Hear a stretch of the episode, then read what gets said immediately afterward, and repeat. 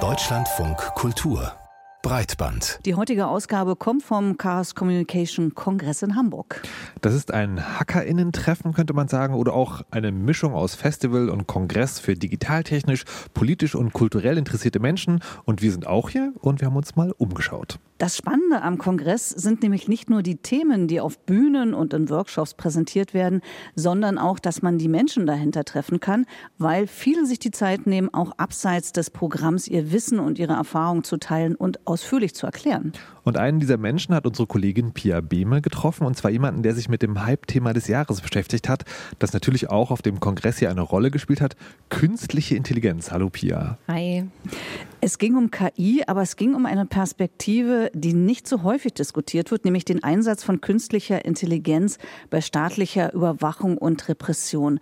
Pia, wen hast du getroffen und was hat KI mit Überwachung zu tun? Ja, ich habe Xenia Ermoschina getroffen. Sie arbeitet unter anderem am Center für Internet und Gesellschaft in Paris und forscht zu Russland. Und sie hat gesagt, das erste Mal, dass Russland Gesichtserkennung im großen Stil gegen die eigene Bevölkerung genutzt hat, das war während der Mobilisierung für den Angriffskrieg gegen die Ukraine.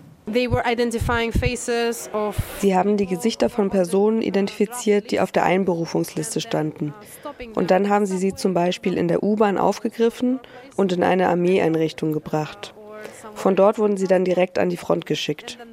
Also Menschen, die sich vor der Mobilisierung versteckt haben, konnten sich aufgrund der KI und der Art und Weise, wie sie eingesetzt wurde, nicht vor den Überwachungskameras verstecken couldn't hide from the surveillance cameras uh, because of the AI and how it was used. Über diese Gesichtserkennung wurden auch viele politische Gegnerinnen und Journalistinnen in Moskau identifiziert und verhaftet. Und diese Kameras, die wurden 2017, 2018 über das sogenannte Smart City Projekt in Moskau installiert. Das waren über 150.000 Kameras und 3.000 davon mit Gesichtserkennung. Das ist aber nur eine von mehreren Formen der KI, die das russische Regime nutzt, um die eigene Bevölkerung zu bewachen. Das ist also eine real gewordene Cyberpunk-Dystopie aus der U-Bahn in den Krieg, aus der Straße ins Gefängnis. Da zeigt sich die Überwachung ganz direkt, aber die Menschen werden ja auch online überwacht. RUNET, das russische Internet, ist ja schon seit Jahren zensiert. Wird das jetzt, ähm, man möchte zynisch sagen, weiterentwickelt durch KI? Ja, also seit Anfang dieses Jahres gibt es das Projekt Oculus von der russischen Zensurbehörde Roskomnadzor. Das ist ein automatisiertes System und das scannt das soziale Netzwerk vk.com, also das ist quasi die russische Version von Facebook. Das scannt es nach Inhalten, die in Russland verboten sind. Das haben vorher Mitarbeitende gemacht und die KI soll anzeigen, wo Diskussionen von Nutzenden zu kritisch, zu radikal werden und das kann dann dazu führen, dass etwas zensiert wird oder Nutzerinnen für kritische Posts auch verhaftet werden können. Das heißt, hier wird Überwachung automatisiert, quasi ein bekanntes Problem nochmal verschärft. Wie ist es denn mit anderen KI-Anwendungsbereichen? Es gibt da zum Beispiel generative KI, mit der sich fast beliebige Inhalte erstellen lassen, aus russischer Staatsperspektive, also auch unliebsame Inhalte. Wie wird denn damit umgegangen? Also es gibt zum Beispiel den Text-zu-Bild-Generator Kandinsky, also was ähnliches wie Midjourney oder DALL-E. Und Kandinsky läuft über Telegram, wurde von einer russischen Firma entwickelt. Und damit hat Xenia Emoshina mal herumprobiert. Ich habe ein ukrainisches Mädchen generiert, das eine Drohne steuert. Mein Prompt dafür war, ukrainisches Mädchen steuert eine Drohne 4K also in guter Qualität. Und ich bekam ein Bild eines ukrainischen Mädchens, das eine Drohne steuert. Zwei Monate später habe ich es mit dem gleichen Prompt versucht und es hat nicht mehr funktioniert. Ich habe nur Blumen bekommen. Ja, stellte sich heraus, man kann nichts mit dem Wort Ukraine generieren, das ist einfach zensiert. Ermoschina hat dann weiter rumprobiert und ihr ist aufgefallen, dass das alles nicht so ganz sinnig ist. Also mit, Dro mit dem Wort Drogen konnte man zum Beispiel nichts generieren, mit Marihuana aber schon. Also wenn das eine KI ist, könnte man vermuten, ist sie sehr schlecht trainiert oder es klingt eigentlich fast eher schon, dass das ein ganz normaler Filter ist, also eine feste Liste von verbotenen Wörtern, oder? Ja, das war auch eher Muschinas Fazit. Als ich dann mit ihr gesprochen habe, haben wir auch noch getestet, wie der Text-zu-Bild-Generator mit dem Wort Transgender umgeht. Moschina hatte das das letzte Mal im Juni probiert und da ging das noch. Aber sie war jetzt neugierig, weil es seit Juli ein Gesetz in Russland gibt, das Geschlechtsangleichungen verbietet. Okay, so let's try. Transgender. Also hier packt sie jetzt gerade den Prompt rein. Eine, eine Transgender-Person geht die Straße entlang. So my prompt is just a transgender is walking down the streets. And now it's thinking. Ah, look, I'm sorry. Uh, so my request, the request is not um, uh, corresponding to the rules of the usage of the bot. Your prompts should not violate the law of Russian Federation.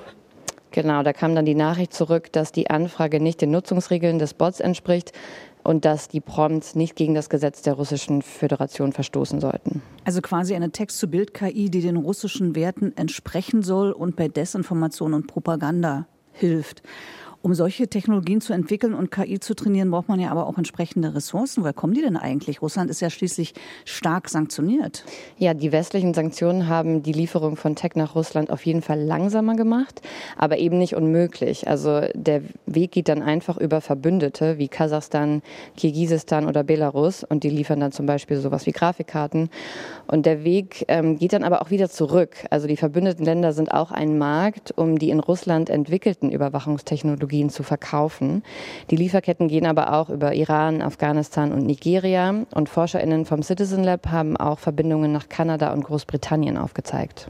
Also die beiden letzten Länder vielleicht nicht, aber wenn diese Lieferketten über diese teilweise eben auch repressiven, autoritären anderen Länder laufen, Kommt dort dann auch KI schon in Überwachung zum Einsatz oder der Repression? Also ich habe hier auf dem Kongress auch mit einem Aktivisten der Gruppe ABC Belarus gesprochen, Boris. Aus Sicherheitsgründen nennen wir hier jetzt mal nur seinen Vornamen. Und er hat einen Vortrag dazu gehalten, wie Lukaschenkos Regime Tech zur Unterdrückung der Bevölkerung nutzt. Er hat gesagt, dass KI-Systeme vom belarussischen Staat zwar noch nicht genutzt werden, einige Länder aber Interesse haben, ihren technologischen Einfluss auch auf Belarus auszuweiten. So as soon as the technologies Sobald KI-Technologien einschließlich automatische Überwachung billig genug sind, wird Belarus mit Sicherheit ein Kunde dieses Unternehmens oder Staates sein. Das könnte dann zum Beispiel Russland sein oder auch China. Also Überwachung per KI ist für den Widerstand in Belarus gerade noch kein Thema. Boris von ABC Belarus hat dann noch erklärt, wie der Widerstand auf andere Überwachungstechnologien seit den Protesten 2020 reagiert hat. Die Menschen haben sehr schnell gelernt, mit Technologien umzugehen. Viele haben gelernt, wie man Proxys, Tor und VPN benutzt. Die Nutzung dieser Dienste ist während der Proteste sprunghaft angestiegen. Und das sind nicht die 20- oder 30-jährigen Freundinnen, sondern eher ältere Leute, 50, 60, die dazu gezwungen wurden, weil sie sich den Protesten anschließen wollten. Andere Wege sind zum Beispiel auch die Zerstörung von Kameras oder des eigenen Handys bei einer Festnahme. Und Boris hat auch noch darauf hingewiesen, dass Methoden aus einem Kontext nicht einfach in einen anderen übertragen werden können. Also das klingt so, als ob Stand heute in dem ewigen Wettrennen zwischen digital organisierter Überwachung und Unterdrückung gegen zivilgesellschaftlichen Aktivismus die staatlichen Akteure die Oberhand haben, sobald KI zum Einsatz kommt. Hm, und also auch, weil wir ja gerade eben gelernt haben, dass sich Widerstandsformen nicht einfach übertragen lassen auf neue Gebiete. Aber normalerweise herrscht ja unter HackerInnen so eine Art trotziger Optimismus, das kriegen wir schon irgendwie kaputt, das werden wir schon umgehen können. Wie hast du das bei dem Thema hier auf dem Kongress wahrgenommen? Gibt es da auch so diese Zuversicht, diese Aussicht auf erfolgreiche Gegenwehr? Also trotziger Optimismus unter HackerInnen, ja, würde ich schon sagen.